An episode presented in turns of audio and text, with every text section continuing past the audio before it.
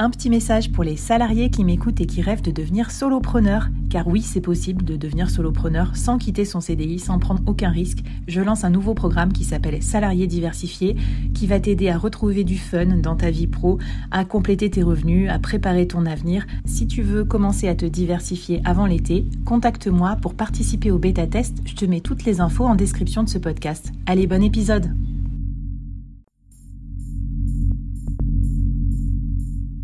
Quoi ressemblerait ton business si tu pouvais être épaulé par les meilleurs experts? Avoir un board de rêve disponible 24 heures sur 24 pour t'aider, répondre à tes questions? Je suis Flavie Prévost et ce board, je l'ai créé pour toi dans ce podcast. Tu es dirigeant, entrepreneur, freelance ou tu vas bientôt te lancer? Ne reste pas tout seul dans ton coin. Inspire-toi des conseils des meilleurs chaque jour par ici, à mon micro. Et si tu l'oses, on te mettra au défi parce que nous, ce qu'on aime bien, c'est te faire progresser vite et bien. Alors bienvenue à toi, bienvenue dans ton board et bon épisode.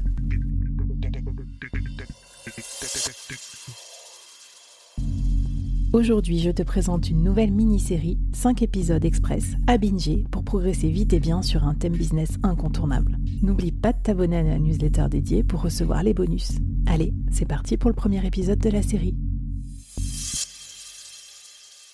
Hello hello et bienvenue dans cette nouvelle mini-série du board. Alors je suis super contente d'aborder ce thème. Je crois que ça va plaire à beaucoup euh, d'entre vous qui nous écoutez. Le thème du solopreneur, du solo business, de l'entrepreneur non pas solitaire, mais en tout cas qui assume tout seul son business. Solopreneur, même pas peur, c'est le thème qu'on va aborder dans cette mini-série avec Gilles, Gilles Toussaint qui est avec nous. Euh, Gilles, je suis ravie de t'avoir à mon micro, d'autant que tu es mon premier invité belge au micro du board. Mais alors comment ça se fait que j'ai attendu si longtemps Je sais pas comment ça se fait que tu as attendu si longtemps, mais en tout cas, ça me fait très plaisir d'être le premier invité belge qui vit à Berlin euh, à ton micro. So International, c'est ça le board aussi, j'adore. C'est ce qui nous relie entre entrepreneurs, on va dire, dans le monde entier. Euh, du coup, Gilles, tu es solopreneur, donc ça tombe bien, tu vas nous parler de ton organisation, tes tips, tes difficultés, mais aussi euh, de tes petits kiffs et de comment tu organises ta solo entreprise, ton solo business. Et donc, toi, tu aides les, euh, bah, les personnes ou les entreprises à impact à croître plus vite. Et voilà, tu vas nous en parler, notamment avec ton podcast Mission First, mais aussi avec tes, tes missions de solopreneur. Donc, on va parler de tout ça pour commencer, comment on fait pour trouver le bon service à offrir à ses clients et le bon prix aussi et comment on organise un peu ces multiples casquettes? Bah, la première des choses, c'est d'identifier les besoins réels. Ça, je dois dire merci à Alexis Minkela et à Louis Grenier. Je pense que c'est les épisodes avec, avec eux qui, m'ont vraiment beaucoup appris. Euh, donc deux podcasts que je recommande vraiment aussi. Euh, mais, euh, et pour identifier ces besoins réels, moi, ce que j'ai fait, c'est que j'ai interviewé une dizaine de clients cibles dès le début avec trois idées de service. Tu vois, je voulais faire du recrutement, euh, je voulais aider à recruter des, équipes de marketing, puisque bah, c'est ce que j'ai fait. Enfin, j'ai grandi des équipes moi, en tant que CMO. Euh, je voulais faire de la gestion de projet, euh, offrir de la gestion de projet agile avec Asana, parce que j'étais un coach Asana certifié. et je voulais faire du gros marketing. Et donc, moi, j'ai interviewé une dizaine de clients. J'ai, en guillemets, sondé mon réseau LinkedIn, sondé tous les gens que je connaissais leur dire tiens, est-ce que. et appeler les différentes personnes qui, qui fitaient ces profils-là, donc moi qui étaient soit des CEO, soit des CMO, euh, et, leur dire ben écoute, euh, euh, je voudrais bien parler, présenter des idées que j'ai, et surtout je voudrais bien comprendre tes besoins pour l'instant. Est-ce qu'on peut parler? Et, dans ce cas-là, je pense que ce qui est très important, c'est de jamais commencer par pitcher ton produit, et vraiment d'aller. parce que ça, c'est l'erreur qu'on fait tous. Et mm. le but ici, c'est vraiment d'apprendre D'abord, tu parles des expériences passées de, la personne, jamais du futur. Ne jamais demander à quelqu'un, euh, tu vois, est-ce que tu achèterais ce service-là?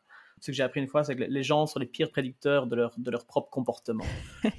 On sent le marketeur euh, d'expérience qui parle. oui, oui, parce que je veux dire, c'est bien beau de demander à quelqu'un, est-ce que tu achèterais une Ferrari si, si, si euh, probablement les gens vont dire oui. maintenant, s'ils ont un million dans leur poche, est-ce qu'ils vont vraiment acheter la Ferrari ou est-ce qu'ils achèteraient autre chose?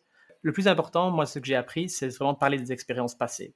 Donc, des questions comme raconte-moi un peu comment ça s'est passé la dernière fois que tu as fait appel à un recruteur externe. Raconte-moi un peu comment ça se passe au niveau marketing dans votre compagnie. Donc, des questions qui sont très ouvertes, qui parlent juste de ça. Euh, j'aimerais comprendre un peu votre challenge au niveau du recrutement. Quelle est la situation actuelle dans mmh. votre compagnie? Euh, Ou si je vous dis marketing digital, vous pensez à quoi? Et donc, du coup, dans ces cas-là, les, les, personnes vont commencer. C'est ça qui est bien? Parce que ça va dépendre de, de, leur situation actuelle et de leur expérience avec ça. Ils vont aller dans des situations, dans des descriptions qui sont complètement différentes. Et là, c'est le moment où ça devient intéressant, c'est de creuser. Et en théorie, tu dois demander au moins cinq fois pourquoi. Euh, tu ne le demandes pas directement comme ça, mais tu vas utiliser pour quelle raison, par exemple, pourquoi. Attendez, je déclenche ce magnéto là. Tout d'abord, merci à Yam de m'avoir invité dans vos locaux pour cette euh, petite interview, quoi. C'est pour un petit fanzine alternatif, c'est sympa top. Ouais, ouais, s'il te plaît, un petit peu de thé, ouais. Merci. De rien. Ouais, alors la question que je me pose, c'est euh, qu'aimez-vous faire dans la vie par-dessus tout, quoi? Et demander aussi, par exemple, qu'est-ce qui a été, quand il t'explique quelque chose, qu'est-ce qui est difficile là-bas? Ou qu'est-ce qui a été le plus dur à ce niveau-là, au niveau de l'acquisition client chez vous, par exemple? De nouveau, il va t'expliquer et de nouveau, pourquoi?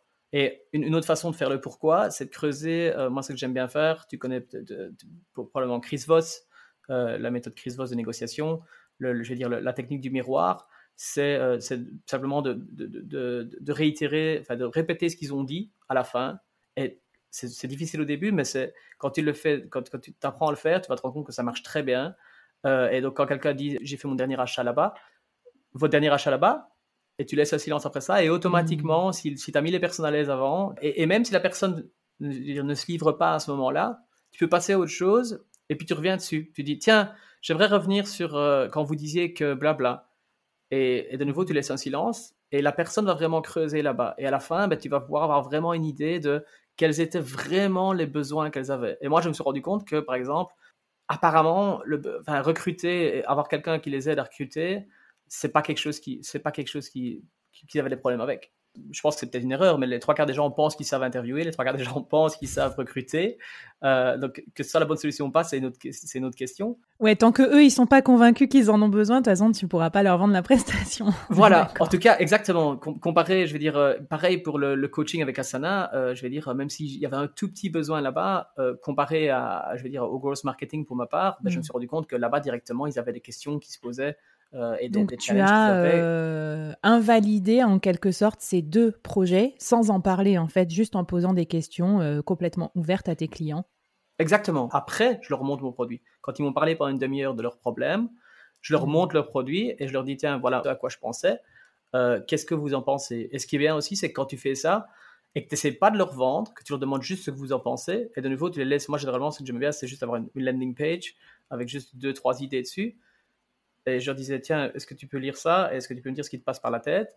Euh, euh, et, généralement, bah, tu avais un bon feedback qui était ouvert dessus. Et si c'était intéressant, ce qui se passe, c'est que ben, euh, un sur trois ou un sur quatre me disait tiens, est-ce qu'on peut faire un rendez-vous pour, pour discuter, pour devenir un client après? Évidemment, de toute façon, moi, c'est pas moi la spécialiste de la vente qui va te dire le contraire. Vendre, c'est déjà poser des bonnes questions pertinentes, laisser le client parler et il va faire le travail tout seul. Donc, super intéressant. Et alors, une petite question toutes ces interviews, donc ça prend du temps, il y a beaucoup de matière.